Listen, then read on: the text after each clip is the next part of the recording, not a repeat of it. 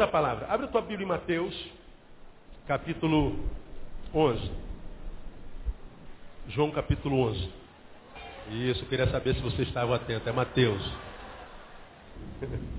Mateus capítulo 11. Eu quero ler, acho que na minha visão, depois de João 3,16, esse é o versículo, esses versículos são os mais conhecidos da Bíblia Sagrada. Tirando porque Deus amou o mundo de tal maneira, eu acho que esse capítulo 11, 28, 29 e 30 são os versículos mais conhecidos da Bíblia Sagrada.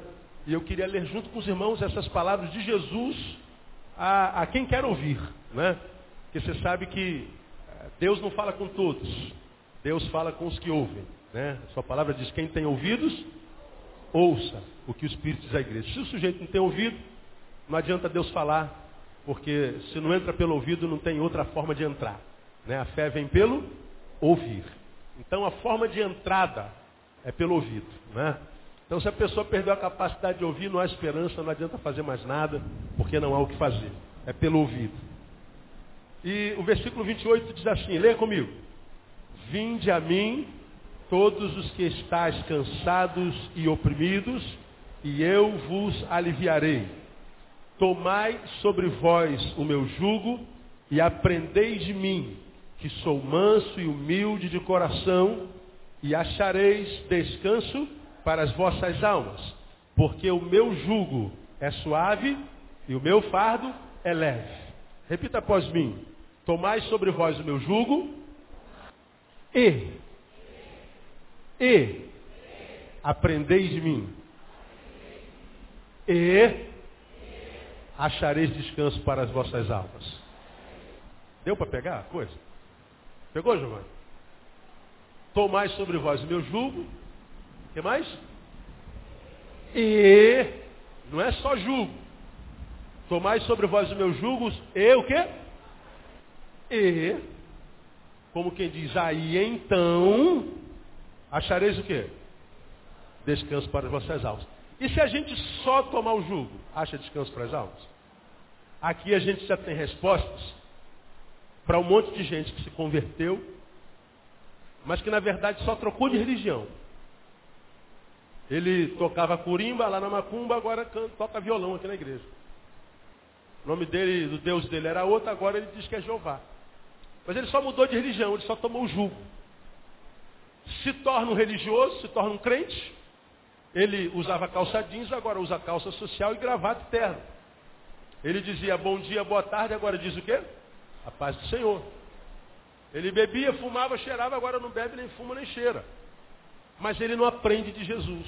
Ele sabe tudo sobre a igreja dele, sobre a denominação dele. Ele sabe tudo sobre, sobre, a, sobre a instituição. Vamos falar sobre Jesus a gente quando senta para conversar com ele, a gente não vê Jesus saindo de dentro dele. Aquele que crê em mim, do seu interior, o que, que acontecerá? Fluirão o quê? Rios de água viva. A boca fala do quê? O coração está cheio. Então você aprendeu que entra por onde? A palavra, a fé. Pelo ouvido. E sai por onde? Pela boca. Entra pelo ouvido e sai pela boca. Agora, quando a gente senta para se relacionar com a maioria dos crentes que a gente conhece, ele é um religioso. Ele é um batista tradicional, é um pentecostal, é um presbiteriano, ele é um frequentador de templo. E aí aqui na igreja é aquela santidade toda. O cara fala língua estranha, o cara cai, o cara voa, o cara vê anjo, entrega a revelação para todo mundo. Todo mundo se impressiona com a expressão religiosa coletiva dele. Mas você que mora do lado da casa dele, sabe como é a família dele. Como ele trata a mulher, como é que ela trata o marido, como é que é a relação deles enquanto pais com os filhos. É uma desgraça. Na rua é a família mais odiada. Mas na igreja é aquela, aquela coisa correta, austera. Aquela coisa que impressiona. Indignado com o pecado, mas sempre dos outros. Pecado do outro. É. Ele é o cara da disciplina. Ele não aprende de Jesus, que era manso, e humilde coração. Mas eu não vou falar sobre isso não, é só para mastigar aí com os dentes do cérebro. Todavia, nesse capítulo, nesse versículo, há uma promessa de Jesus que eu acho que nunca foi tão pertinente para o tempo que se chama hoje. A promessa é, achareis o quê? Quem se lembra? Descanso para as vossas almas. Bom, estou voltando de férias hoje. E quando a gente volta de férias, eu ou você, volta para o trabalho, para casa ou para a rua, existe uma pergunta que quase todo mundo nos faz. Estamos 30 dias fora. Quando você volta, qual é a pergunta que nos fazem? Quem se lembra? Descansou? Descansou? E aí, pastor, deu para descansar? Descansou? Está descansado? Eu ouvi essa pergunta hoje umas 300 vezes. Respondi com alegria. Não estou reclamando não, pelo amor de Deus, não me entenda mal. Eu só estou é, é, diagnosticando. A gente volta e diz, oh, irmão, vou, vou sair um pouquinho, estou bem cansado. Aí quando a gente volta de férias, a pessoa está em si batizada pela ideia de que férias é sinônimo de descanso. Está cansado? Tira férias. Cansou? Para. Cansou, viaja. Cansou? Para de trabalhar. Vai para pra, pra praia. Porque na nossa cabeça inconscientemente é o seguinte, o meu cansaço, ele tem como origem só o fazer. Se a origem do meu cansaço tem a ver com o que eu faço, se eu parar de fazer o que eu faço, eu descanso. E aí a gente para de fazer o que está fazendo e vai fazer nada. Aí, na maioria dos casos, nós voltamos a fazer o que nós sempre fizemos na vida e descobrimos que depois de um dia de trabalho, você continua cansado. Quem já experimentou isso aí na vida? Quase todo mundo. Porque nem sempre o cansaço tem a ver com o que a gente faz. Quer ver? Ah, pastor, estou cansado de trabalhar. Vai na outra esquina, cara, estou cansado de não fazer nada. Não aguento mais não fazer nada. De um lado estou cansado de fazer o que eu faço. Do outro lado, estou cansado de não fazer nada. Mas peraí, fazer cansa? Cansa. E não fazer? Cansa também. Como é que alguém que não faz nada descansa? Trabalhando? Bom, para quem está fazendo, a ideia é, para de fazer. Aí ele vai e não faz. Vou descansar. Aí lá, em não fazendo nada, tem alguém que não faz nada há muito tempo. Pô, eu estou cansado de não fazer nada. Ué, tu não está fazendo nada, está cansado? Eu vim aqui não fazer nada para descansar? Não fazer nada cansa? Cansa. Não é interessante? Aí a gente pensa, Estou cansado de estar sozinho. Tem alguém cansado de estar sozinho aí? Quer casar? É? Deus sabe, né? O pessoal que está na unção da largatista, subindo parede. É. Estou cansado de estar sozinha. Eu não aguento mais viver sozinho, eu não aguento mais essa solidão. Aí tu vai para outra esquina. Cara, não aguento mais minha mulher. Cara, meu marido, não dá mais, eu não suporto mais isso, cara. Não aguento estar com esse homem, cara. Não, pastor, vou me separar, não aguento mais estar com essa pessoa. Um está aqui assim, não aguento mais estar sozinho, doido para ter um marido. Podia ser o marido dela, servia, né? Aí ele vai lá e fala assim, não aguento mais meu marido, não aguento mais minha mulher. Ora, estar só cansa, estar com cansa também. Como é que quem está só descansa? Botando alguém do lado? E quem está cansado com, manda ele embora? São, são, são facetas é, antagônicas, mas que são muito pertinentes. Estou cansado dessa sua pressa, meu amor. Você está sempre com pressa. Aí eu falo assim, estou cansado dessa sua moleza.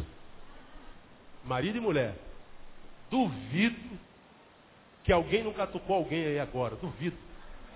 Que não tem um marido e uma mulher do lado que deu, ó, tá vendo aí? Sou eu, cansado dessa pressa, mãe. e não foi o Espírito que me revelou, não. O Espírito está me revelando que alguém catucou alguém agora. Não foi não, é, é a lógica, não é? Cara, não aguento mais, você está sempre apressado, marido, né, amor? Você está sempre apressado. Você quer chegar uma hora antes do, do culto começar. Você está, pô, pelo amor, não aguento essa sua pressa. Eu não aguento a tua moleza. Chega atrasado toda hora, o tempo inteiro.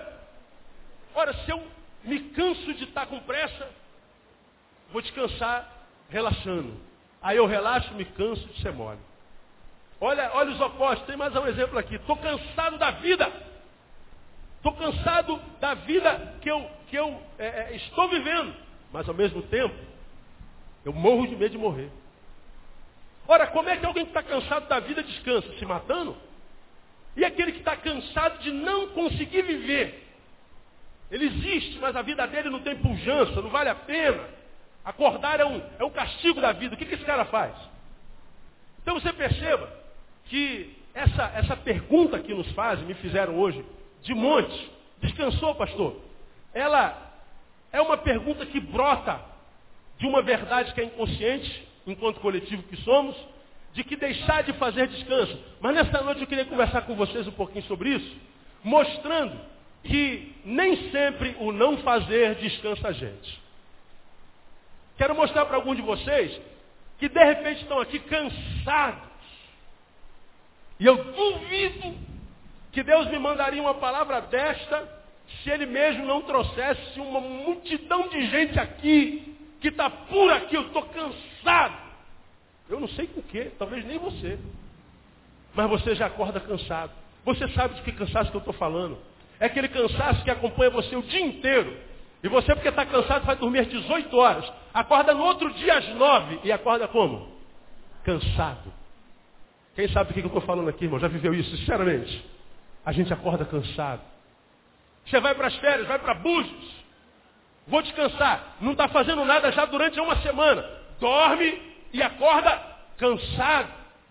Passa o mês de férias, volta para o trabalho. E você olha para o trabalho e fala assim, meu Deus, eu não quero voltar, eu não quero voltar, eu não quero voltar. Mas tem que voltar, tem que comer. E você saiu de um mês de férias, volta para o trabalho, saiu, deixou de fazer para descansar, volta, tem que responder a pergunta, descansou, e você tem que mentir, descansei, estou, agora estou, estou bem. Está descansadinho? Aí o chefe, schlept nas suas costas, esse pote no, no escravo. Lê, lê, Vamos botar ele para trabalhar, que ele está descansado. E você então está no primeiro dia de trabalho, aí fala assim, ah meu Deus do céu, estou precisando de umas férias. Cansaço. Cansaço. Cansaço. Cansaço. Você acompanhou, falei de manhã sobre isso, a catástrofe acontecido naquela lanchonete lá na Baixada, se eu não me engano, onde um policial militar e um policial civil discutiram, todo mundo pegou a sua arma e foi tiro para todo lado. O policial civil morreu, o oficial militar está baleado, mas não vai morrer. E uma menina de 18 anos morreu, que não tinha nada a ver com a coisa. Quantos acompanharam essa notícia aí? Quase todo mundo acompanhou. Responda para mim, você que é um bom psicólogo. Por que, que eu estou aqui comendo com um amigo? Tem outro ali comendo com um amigo? Por qualquer razão, seja qual tenha sido a razão. Eu me levanto, ele se levanta, a gente puxa arma e começa a dar tiro. Pau, pau, pau, pau, para todo lado. Sem pensar que do nosso lado existem dezenas de pessoas no lugar onde a gente está. Nós somos autoridade, devíamos ser exemplo. A gente simplesmente puxa a arma e atira para matar os outros. O que que faz uma pessoa fazer isso? Me respondam vocês.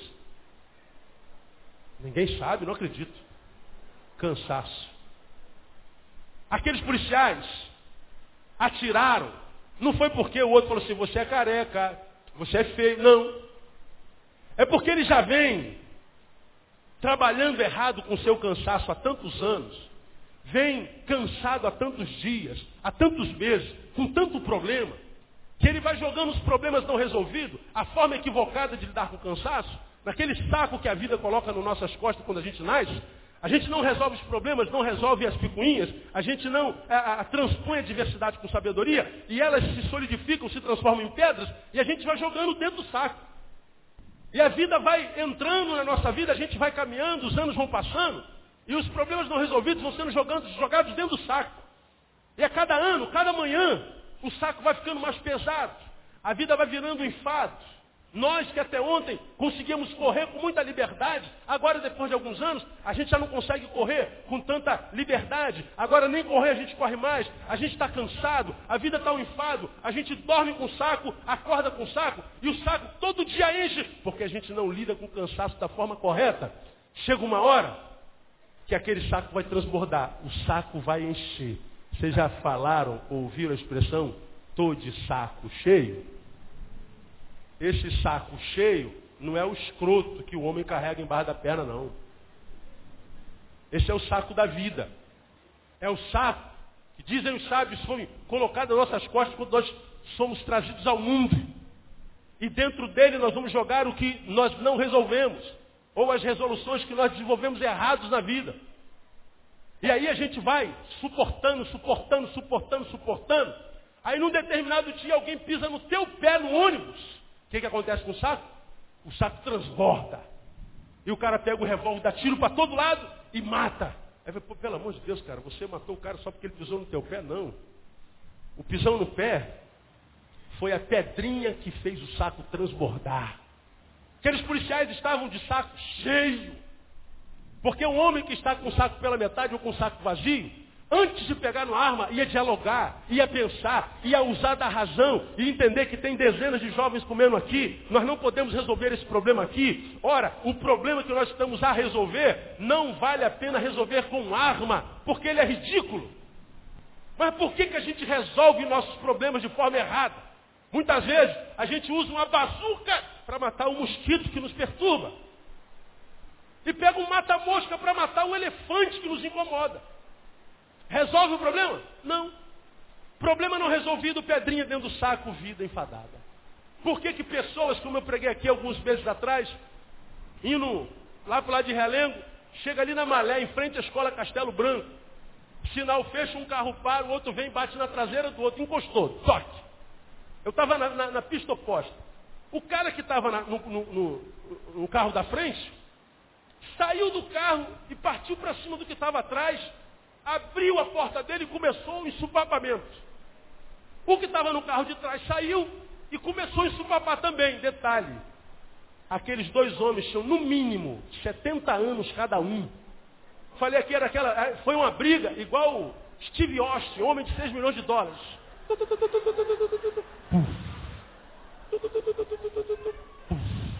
Velhinho, velhinho. Os homens não aguentavam levantar a mão, levantar o pé, e eles estavam lá. Eu do lado de lá falei, meu Deus, nem os velhos mais estão conseguindo se, se, se controlar. E do lado, um monte de gente, vai lá, velho, mata ele, arrebenta, arrebenta ele. É a nossa geração. E estão lá os velhos que não aguentavam nem andar, cara se ensupapando. Por que, que aqueles velhos estavam se ensupapando? Porque bateu no, no para-choque? Não, porque eles estão cansados. Por que, que o pai não tem paciência com o filho e fala maldição para o filho?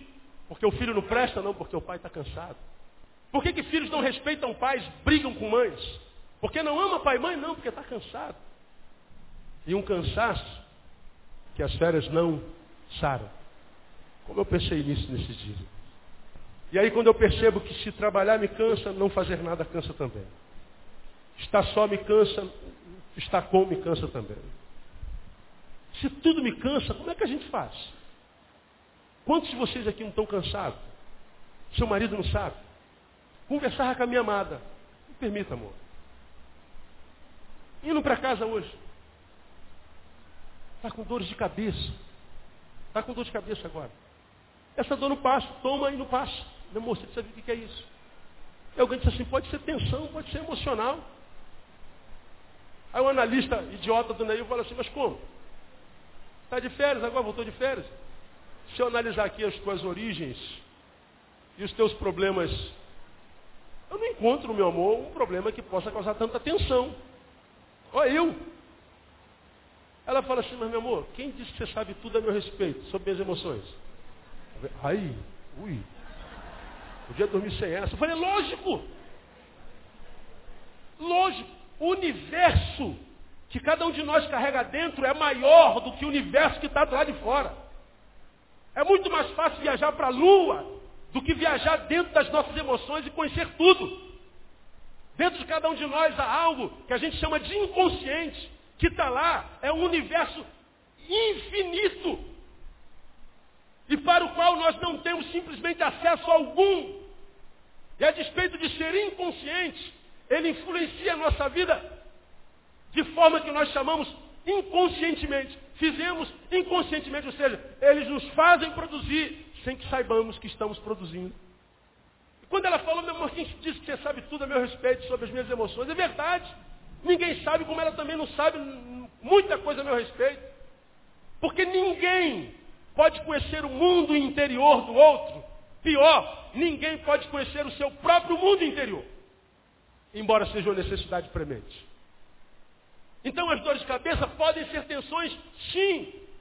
Agora veja, caso sejam tensões, geram dor de cabeça o mundo interior subjetivo, gera dor no mundo subjetivo, no bio.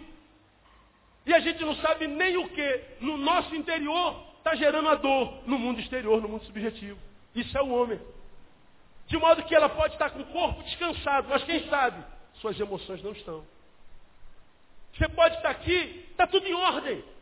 Família, bens, filhos, vida profissional, empresa, trabalho, está tudo em ordem. Mas você está cansado.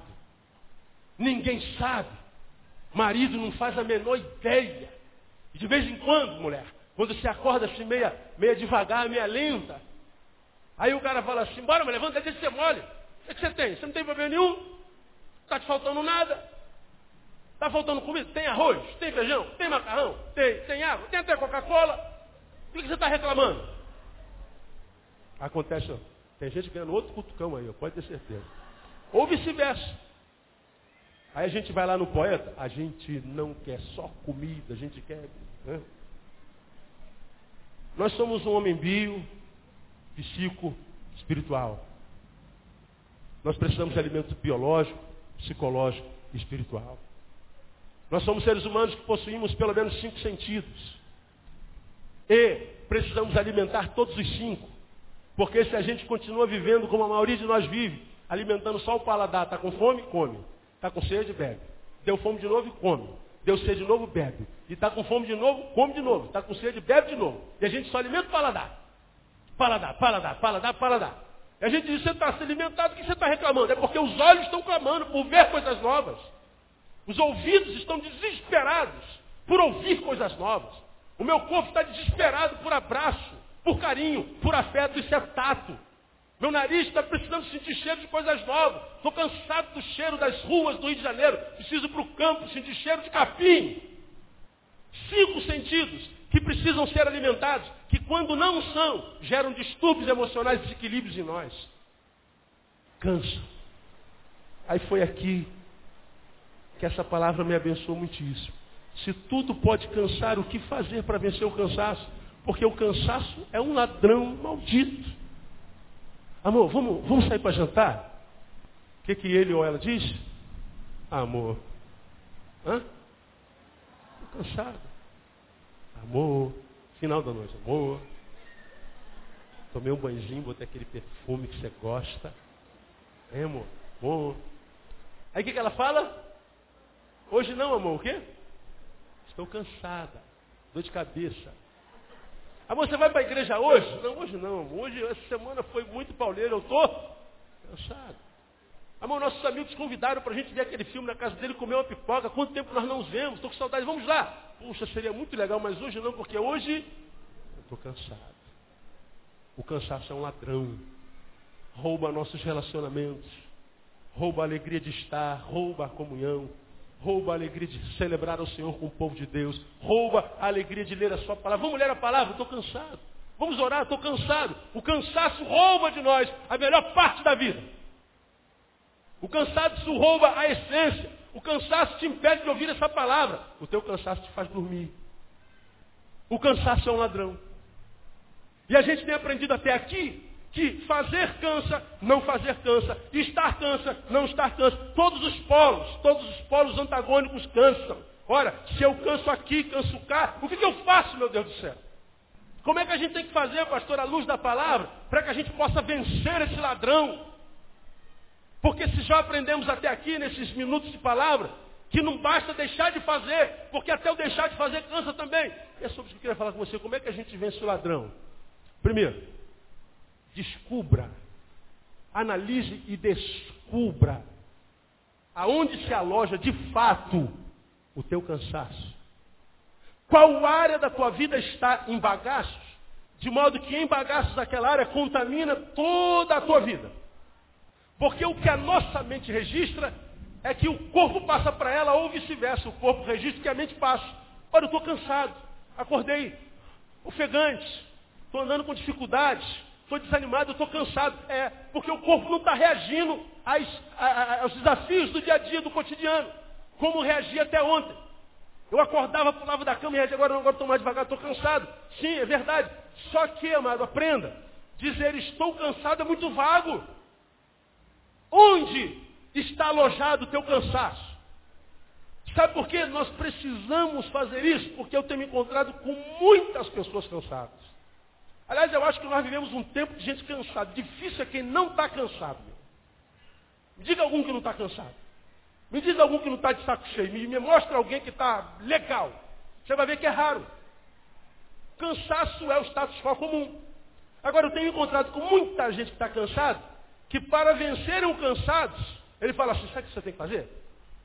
Vai para o cabeleireiro. Entra no primeiro salão que você tiver e muda tudo. Você entra negona, sai loura. Entrou Rastafari e sai com, sai com é, mega hair louro, comprido. Aí sai de lá assim. Agora eu vou descansar. Agora, você sabe, mulher, eu não sou mulher. O meu é máquina 2, pago 8 reais para cortar cabelo. É merreca, né? Dá para cortar todo dia. Merreca. Agora, mulheres, digam para si, digam para nós. Entrar num, num, num salão de cabeleireiro, fazer unha, hã? deitar naquela, naquela poltrona lá, mulher, lava teu cabelo, pinta, hã? depois corta, escova, teu cabelo fica lindo. Aí tu vai lá para estética, massagem facial, massagem relaxante. Faz, aqui, faz, faz o negócio todo, você passa o dia inteiro. Faz bem ou faz mal? Quantas mulheres dizem assim, pastor, é uma benção? Diga. É benção. Meu Deus. Agora, quantos maridos podem falar assim, mas dói no bolso, pastor? Não dói, Douglas? É, dói. A mulher sabe que dói. Às vezes a mulher não tem dinheiro para aquilo, mas as mulheres vão para lá. E o marido fala assim, onde é que você está, mulher? Ah, eu estou, estou indo para a igreja para orar. Tem reunião das mulheres hoje. Está indo para o salão. Aí você fala assim, mas pastor, essa mulher é uma responsável? Não, ela pode estar cansada. O salão é uma terapia. Mudar a visão, o visual é uma terapia. Alisar o cabelo é uma terapia. Quem pode entender a bendita da depilação? Qual homem consegue entender esse negócio? Minha mulher é depiladora. Comercialzinho aí, que beleza, viu? Às vezes eu fico vendo botar aquela, aquela cera. Chat! Eu falei, gente, isso, isso é do diabo. Isso não é possível que, que uma pessoa se submeta a uma desgraça dessa. Eu falei, minha irmã, bota aqui nas minhas costas. Ela botou uma vez só. Chat! Ah! Sangue de Jesus tem poder. Para! Mas meu amor, vai ficar essa brecha, não tem problema. Deixa a brecha aí, vai crescer. Não, o que, que é aquilo, irmão? Mas a tua mulher faz toda semana, cada 15 dias. Não é, Léo? É, é bom, né, Léo? Aí. É bom. Qual homem consegue entender esse negócio? Mas o que, que é isso? Faz bem para a alma, para o corpo. Mexe com a nossa estima.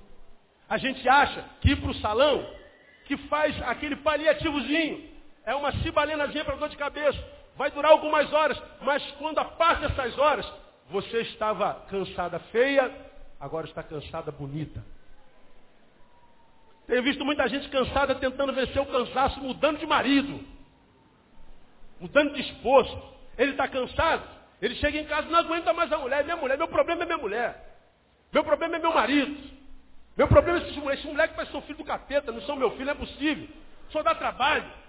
E o cara acha que mudar de família vai resolver os problemas do seu cansaço. E a gente vê, não raro, divórcio é uma epidemia em qualquer lugar, dentro e fora da igreja. E por que, que o divórcio virou epidemia? Porque a gente está cansado. E porque, não tá, porque está cansado, a gente não encontra mais força como antigamente para tentar restaurar o nosso casamento. Não deu certo, a gente separa. O sujeito hoje vai casar, fala assim, a gente vai casar, mas se não der certo, a gente separa, né? Vai casar para quê? Vai se separar.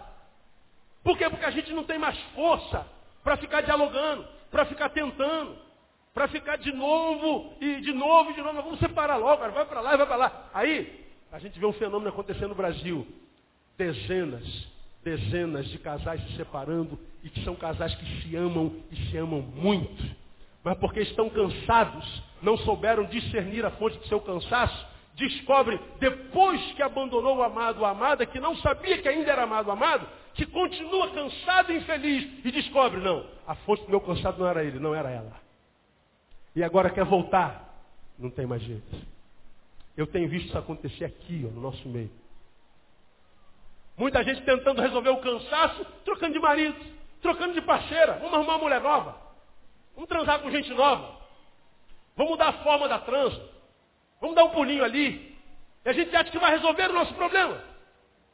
E pensa que isso é o que resolve o problema. Você era um cansaço, um cansado fiel, era um cansaço, um cansado casado, agora é um cansado divorciado. Continua cansado. Tem visto gente tentar vencer o problema do cansaço?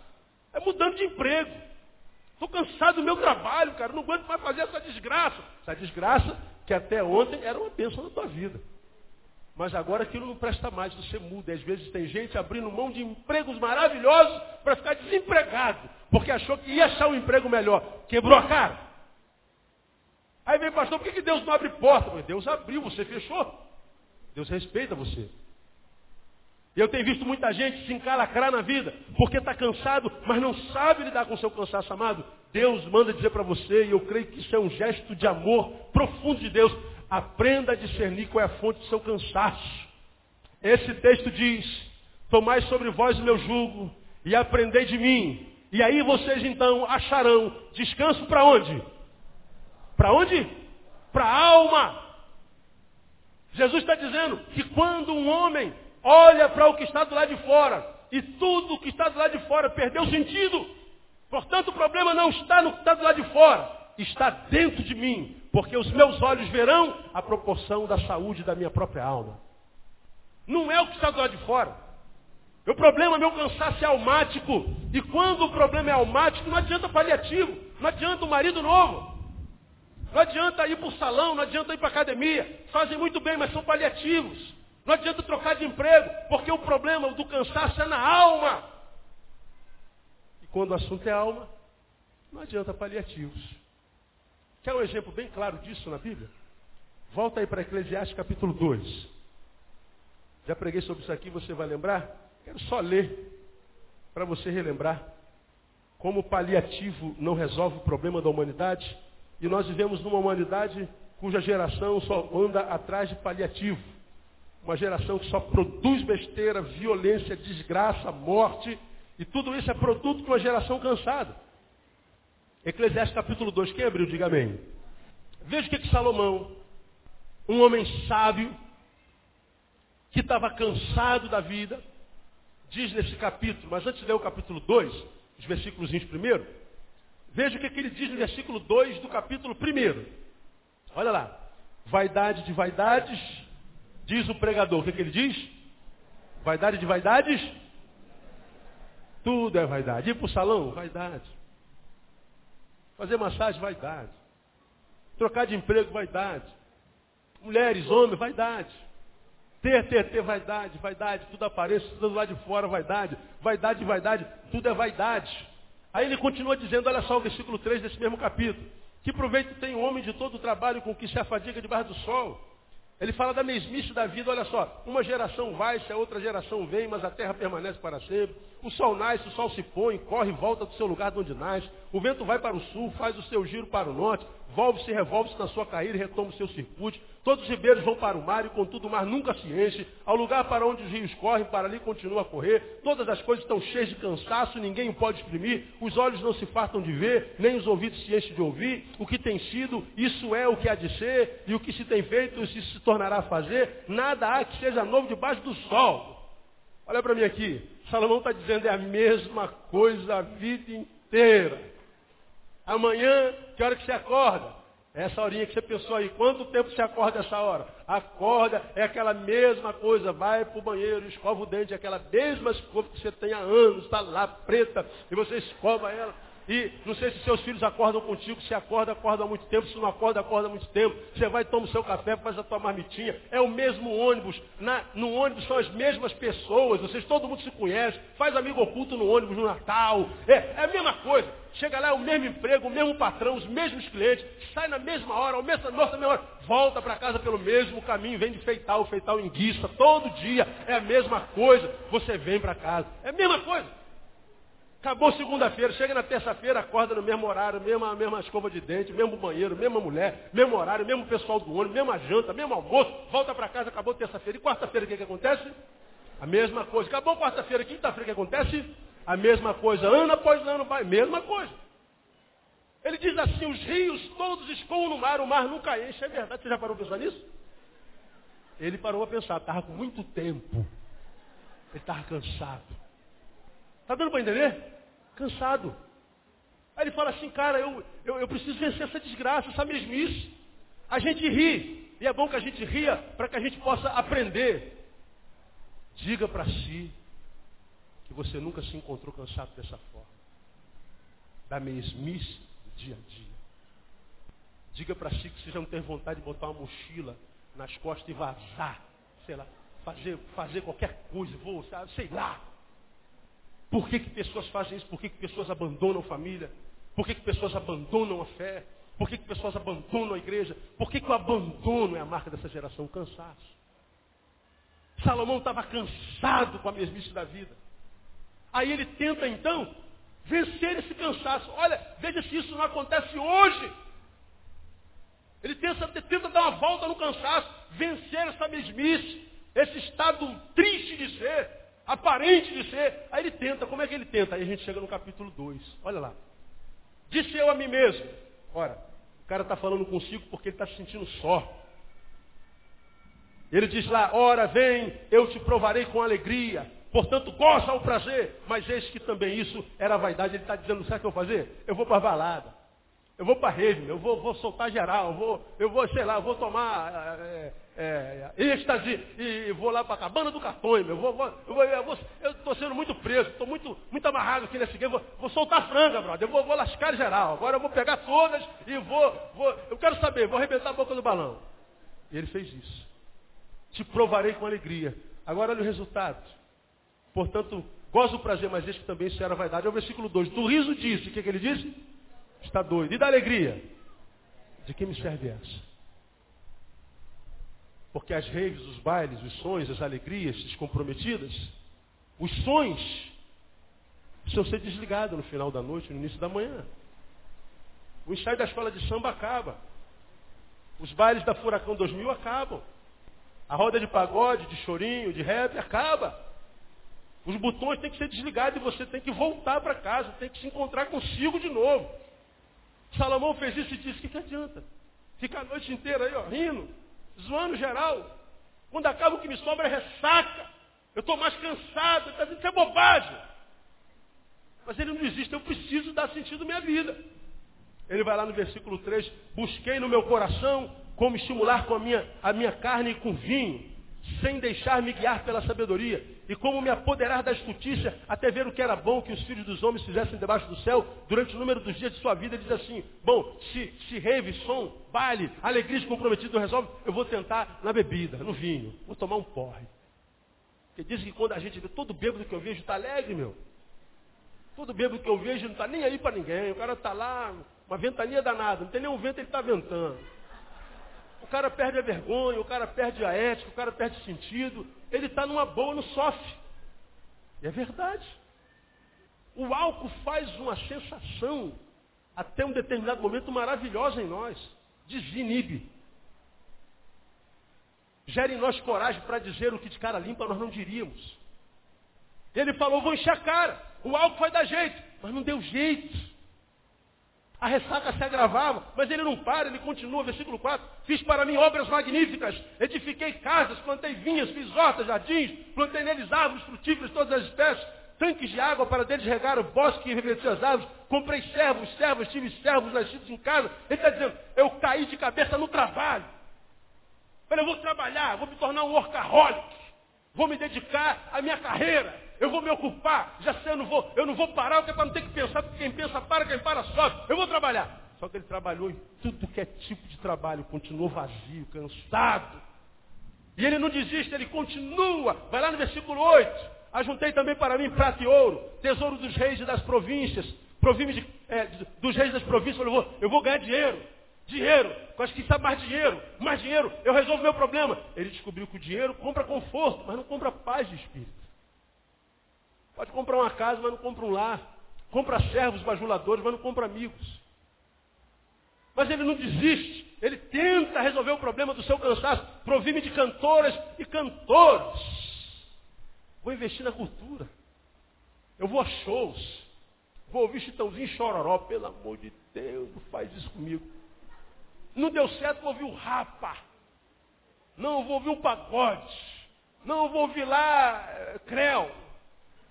E ele começou, eh, foi para os museus. Foi ver as exposições, nada. E aí ele tentou em tudo, nada, ele não desiste, e tenta onde a maioria de nós tenta. E das delícias dos filhos dos homens, concubinas em grande número, mulher, sexo, homem, orgias, menahatroar. Vamos transar.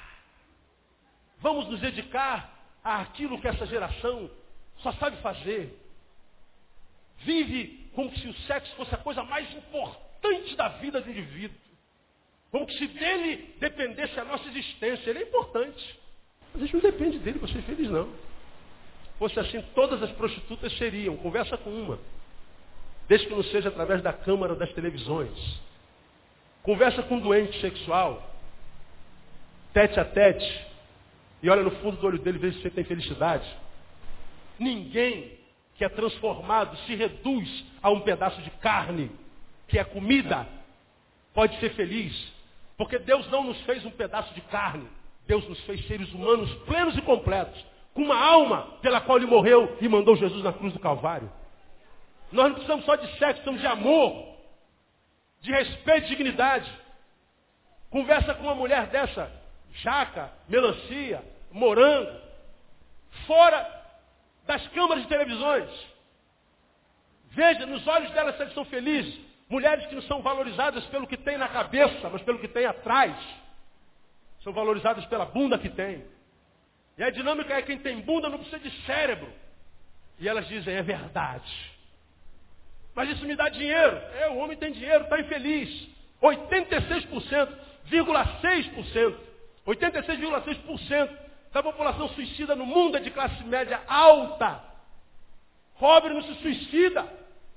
Catuca, irmão que está seu lado, suicídio você não morre, meu. Beleza. O índice de suicídio entre os pobres é tão pequeno que nem entra nos índices.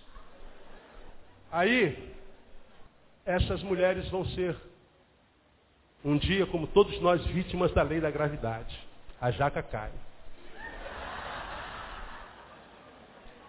O morango murcha, a melancia apodrece. E os que amavam a sua imagem, não a sua pessoa, onde estarão? O fim delas, escrevam, é a solidão.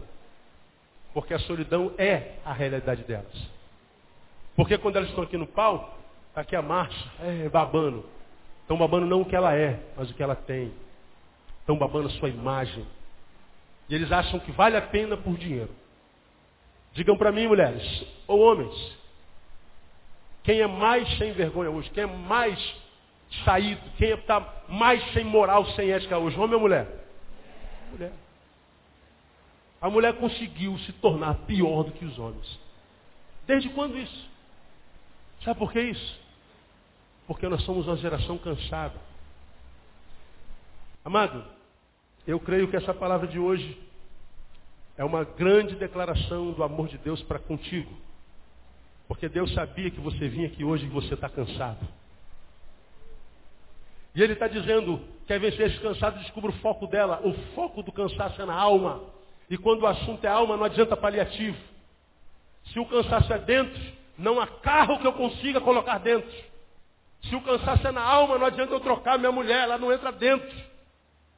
Não adianta eu trocar de casa. Eu entro na casa, mas a casa não entra em mim. Não adianta eu investir na minha aparência. Porque a minha aparência é o que os meus olhos veem no espelho, mas os meus olhos não podem ver dentro do meu coração. Jesus está dizendo, tomai sobre vós o meu jugo e aprendei de mim. E aí então vocês encontrarão descanso para onde? Para sua alma, Jesus está dizendo, eu sei no que vocês se tornarão amanhã. Isso aqui foi escrito há dois mil anos atrás. Eu sei qual será a marca da geração, das próximas gerações, será o cansaço da alma. E eu já lhes estou antecipando. Quando você se sentir cansaço, soar cansado, soar um jeito de curar esse cansaço. Jesus de Nazaré. Quem crê, aplaude ele bem forte porque ele é tremendo. Aleluia.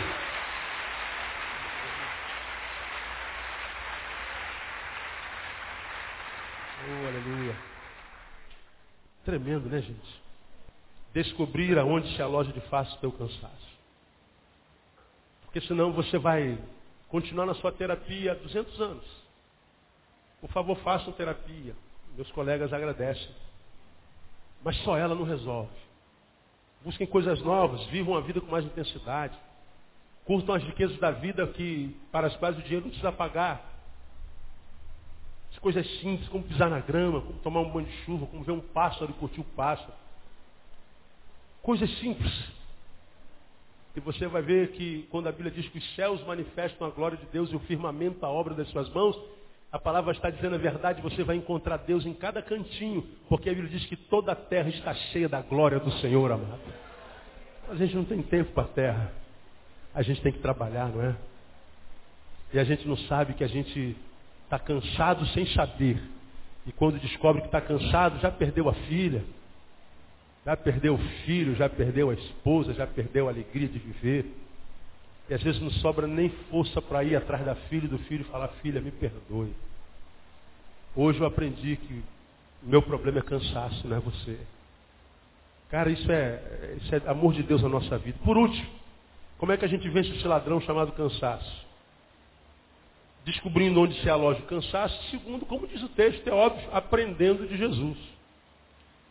Tomai sobre vós o meu jugo e aprendei de mim. Vamos aprender com Jesus. Agora, quando a Bíblia fala aprender com Jesus, é aquele que aprende é o discípulo. É tornar-se discípulo dele, fazer dele mestre. Não é frequentar a igreja, cara. Não é frequentar a igreja. Que dentro tem um monte de gente que não vale nada, mau caráter, está aqui na igreja o tempo inteiro. Frequentar a igreja é uma bênção. Mas se não for para assumir uma relação com Jesus, ficar de namoro, então, como Pedro, seguindo de longe, que sobra, como diz João, é choro amargo.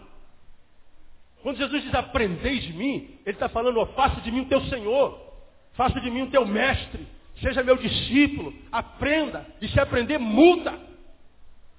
Ele está falando de compromisso. É ser mais do que alguém que troca de religião tão somente. Porque, é, cara, se a gente parar para pensar racionalmente a religião, vamos lá, tua religião. Não, vamos começar a falar mal da nossa. Né?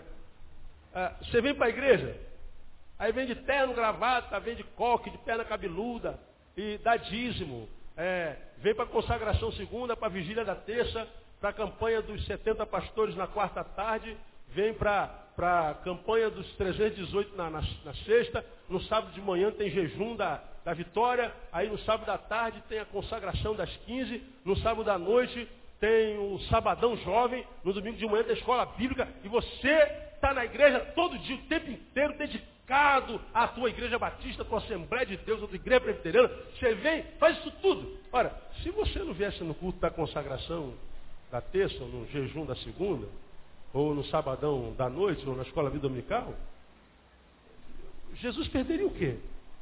As pessoas que não estão aqui hoje, sei lá, estão, sei lá onde que estão, não interessa. Mudou o que o nosso culto? É? Ali entre a, entre a Chinéia e a Léo, cabe uma pessoa, não cabe, Chinéia? Mas não tem ninguém, tem? Cadê a pessoa que tinha sentado aí? Agora, o fato dela não estar aí atrapalhou seu culto? Aliás, até melhorou um pouquinho, né? Ficou mais, mais passando. Né? Do nada. Aqui, eu não vou dar dízimo nada, esse pastor é mais um safado, você não deu dízimo. Hum. Então o quê? Na tua religião você acende vela, bota lá no, no cantinho. O que, que Deus vai fazer com vela?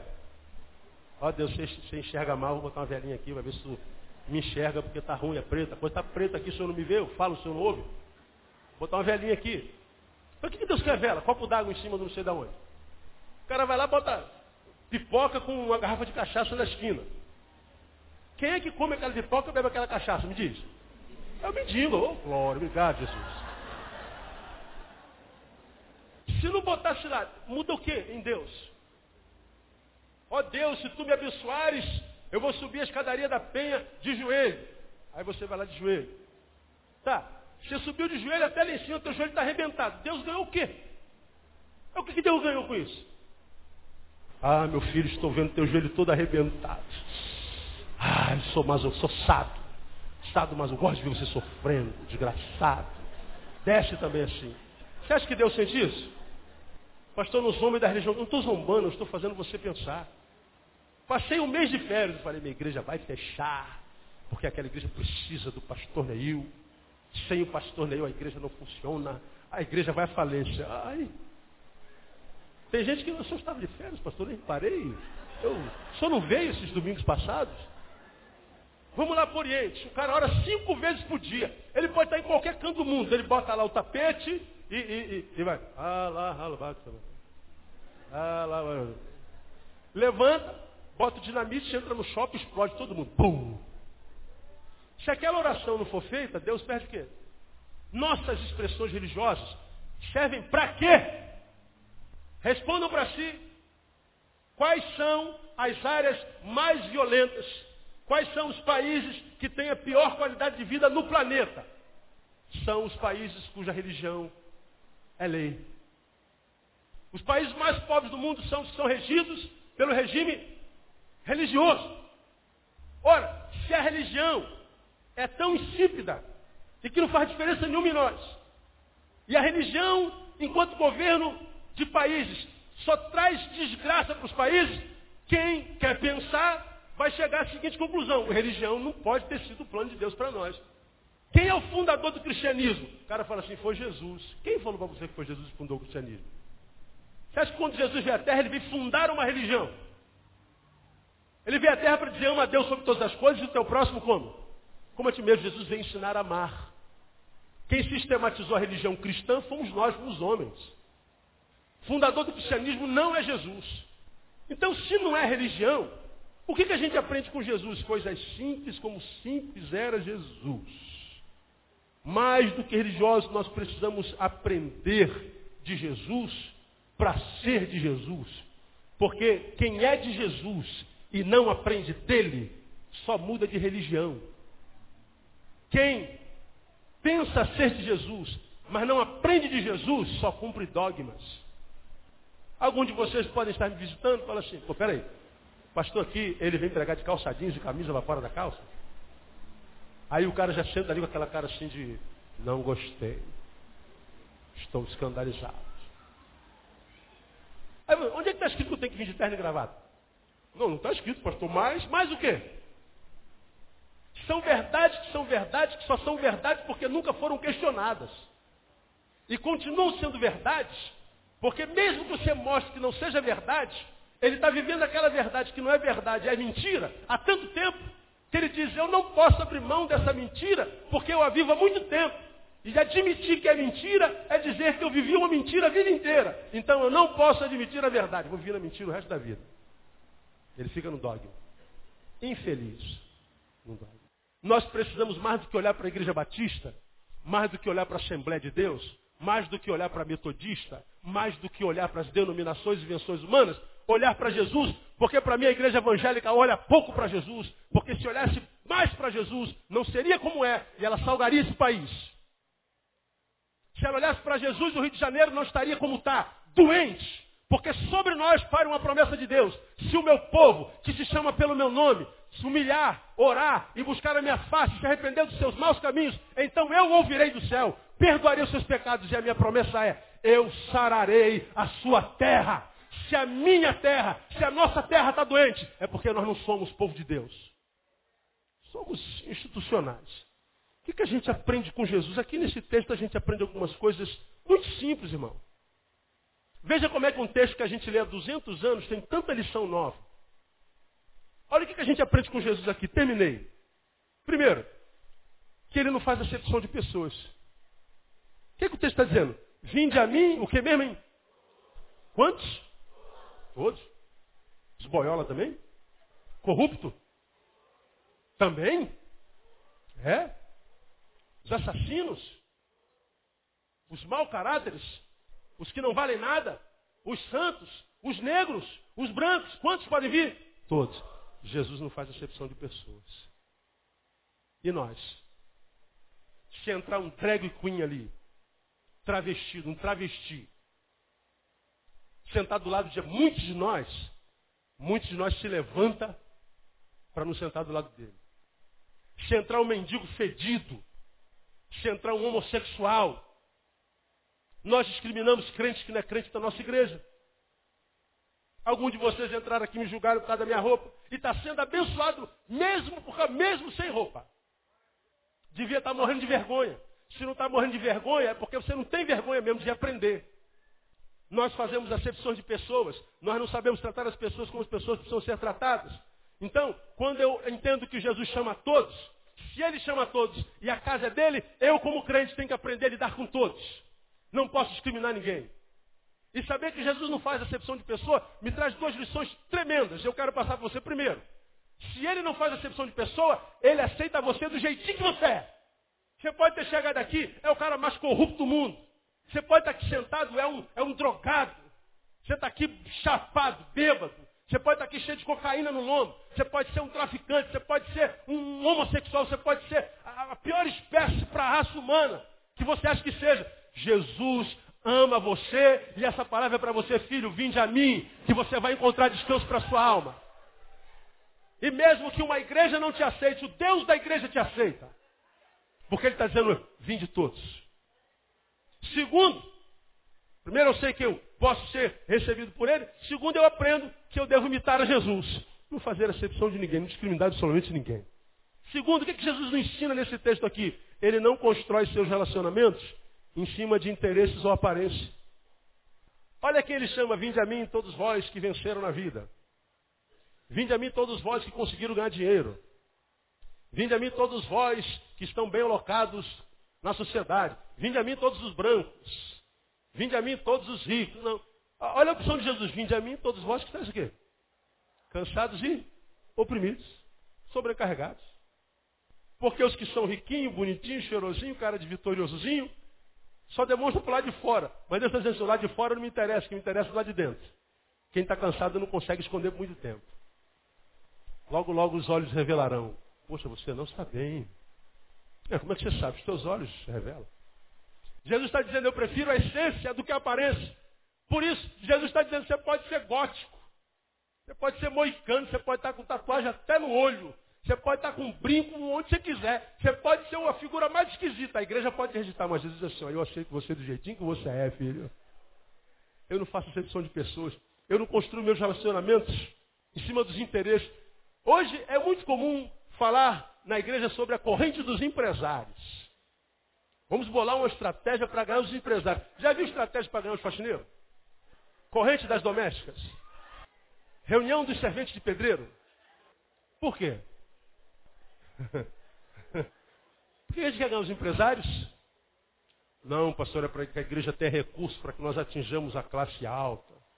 Vocês querem acreditar? Acredito. O sujeito chega na igreja evangélica, se ele dá um dízimo de dois mil reais, vira presbítero em dois meses. Estou pregando para marciano aqui, como diz Caio Fábio? Estou pregando alguma coisa de outro mundo ou estou pregando para crente? Jesus não faz exceção de pessoas nem constrói relacionamentos em cima de interesses. Três, ele fez opção pelo servir, quando podia ser somente servido. Ele diz, aprendei de mim. Ele está dizendo, estou disposto a ensiná-los. Estou disposto a servi-los. Eu sou Deus, tenho direito a ser servido por você. Mas eu abro mão de ser servido pra, por você para servir a você. Deus quis ser servo. Tem homens que querem ser servidos. Estou magoado com o pastor. Estou magoado com o diabo que ele não veio aqui. Eu estou aqui, ninguém fez por mim. Ah, ninguém me deu tapinha nas costas. Ninguém disse que eu estava bonitinho. Ninguém te serviu. Você vai embora, vai tarde. E vai com raiva. E essa semente de raiva é uma semente que vai se transformar em ódio. E você vai adoecer por causa dela. Deixar de ser bobo. Porque o Deus, que é Deus de verdade, esvaziou-se para nos ensinar que o que faz a vida valer a pena não é o quanto eu tenho, mas é o quanto eu sirvo. Não é o quanto eu sou abençoado, mas é o quanto eu abençoo. Você é bênção na vida de quem? Se não é, quer vencer o cansaço como? Cansado estou da conversa fiada, eu sou abençoado, estou abençoado, sou muito abençoado, restituição, prosperidade, sou abençoado. Abençoado não é quem tem, abençoado é quem é. E o abençoado não mostra pelo muito que amealha, mostra pelo muito que compartilha. Não mostra pelo bando de bajuladores que ele ajunta, mas pelo bando de pessoas que ele serve. Esse é um abençoado. Esse é Jesus. Agora diga que a fé cristã não nos transformou tão somente em frequentadores de cultos. Mas durante a semana você abençoa quem? Terminei. Ele viveu a verdade. Aqui ele diz que pode nos dar descanso. Se ele disse, é verdade. Foi ele quem disse, eu sou o caminho, eu sou a verdade, eu sou? Ninguém vem ao Pai se não for? Ou ele é um megalomaníaco doido, ou ele está dizendo a verdade. Você acha que Jesus é doido? Não, pastor, então ele está dizendo a verdade, não. Se ele diz que pode gerar descanso para sua alma, ele pode gerar descanso para sua alma. Mas não é através de frequência ao culto, não. É transformando-se num discípulo dele, Senhor, eu quero ser teu servo. Eu quero que tu sejas meu Senhor. Eu quero me relacionar contigo. Eu não quero te procurar só quando está faltando alguma coisa na minha vida. Eu não quero orar ao Senhor quando eu estiver doente. Eu não quero falar contigo só quando eu estiver desempregado. Eu não quero falar contigo só para pedir alguma coisa. Eu quero me relacionar contigo constantemente. Quero mais do que mudar de religião. Quero ser teu amigo. Porque foi ele quem disse. Se, esse aplauso é para o Senhor, pode aplaudir forte, viu, irmão?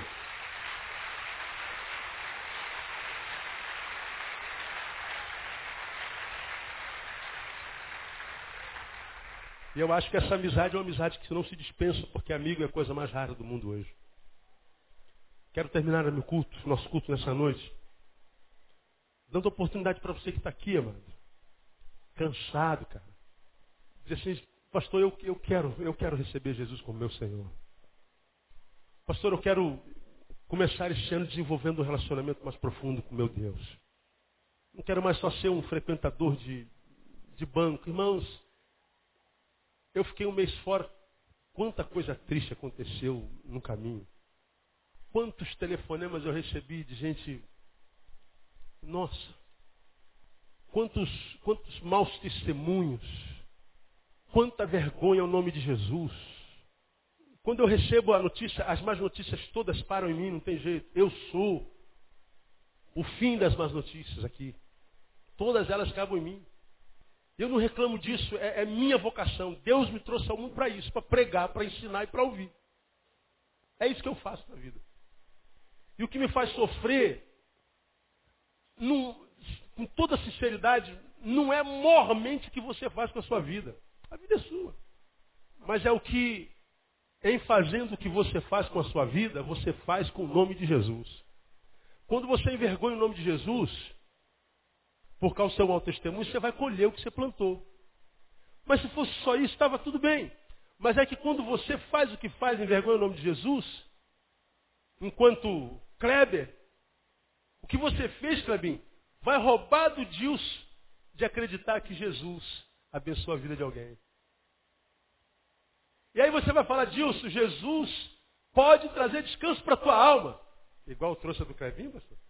Igual trouxe daquele crente lá do meu trabalho? Igual aquele pastor lá daquela igreja? É isso que Jesus faz? De modo que o testemunho vivo, praticado, é muito mais poderoso que uma palavra que qualquer pastor pregue. Então, nesse, nesse, nesse culto, amado, eu queria desafiar você a receber essa palavra no teu coração como vinda de fato da paz de Deus. Falar assim, Deus, eu não quero mais ser esse crente folha que eu tenho sido até aqui. Crente folha é aquilo que o vento para onde sopra vai. Que não consegue se conter, se ater, se controlar. Que trata com descaso as coisas de Deus crucificando o Filho de Deus todo dia. Jesus está dizendo, filho, eu sofro quando você gera sofrimento na tua vida. E a minha palavra está dizendo, eu vim para que você, caso resolva aprender de mim, você tenha descanso para suas almas. Irmão, voltei das férias descansado. E quando alguém me perguntou ali, pastor, descansou? Eu falei, descansei. Porque eu estou descansado. Curti a Jesus direto. Curti a Jesus na vida daquela mulher ali. Curtia Jesus na vida das minhas filhas. Curtia Jesus na vida de alguns casais de amigos que comigo estiveram. Curti Jesus em músicas que eu ouvi. Curti Jesus no mar de Búzios. Curti Jesus com, com uma, uma máscara e um. Como é o nome daquilo, meu Deus do céu? Snorkel. É isso? Vendo peixinho. Falei, meu Deus. Este mar está cheio da glória de Deus.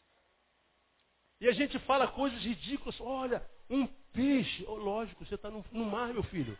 Você quer encontrar o quê? Um, um, uma girafa? Não, não, é peixe que encontra lá. Mas a gente fica tão assim, é, bobão. Olha, um peixe. Lógico. É que a gente não está acostumado a ver peixe. A gente, quando está com a alma sarada, irmão, tudo vira motivo de gozo. A gente encontra fonte de alegria em um monte de lugar. As coisas tomam sentido, a vida colore. A gente não precisa mais vir para a igreja todo domingo. Vir para cá seria um prazer. A gente não vem mais por interesse. Eu vou lá para buscar poder. Eu vou lá para buscar graça. Eu vou lá para buscar bênção. Não. Eu vou lá pelo simples prazer de estar lá com os meus irmãos, porque ali o Senhor ordena a bênção e a vida para sempre. A relação se torna desinteresseira.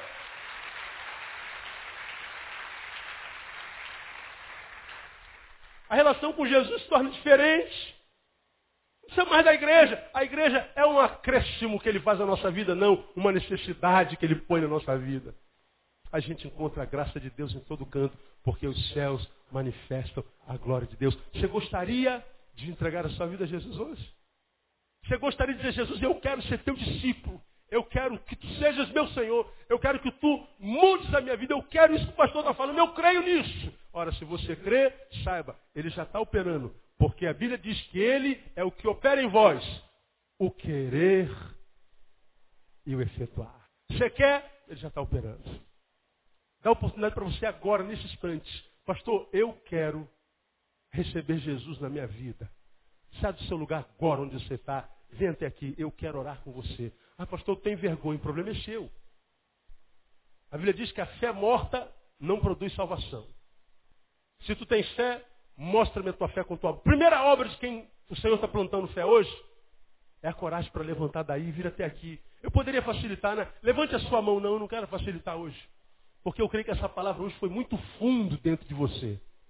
Essa palavra foi muito profunda na tua alma. Então eu queria desafiar você a sair de onde você está e vir até aqui. Eu quero orar com você. Vamos ficar todos em pé e quero desafiar você a isso. Vamos louvar o Senhor com uma canção, qualquer uma que vocês quiserem aí. Não existe nada melhor do que ser, do que ser amigo de Deus. Caminhar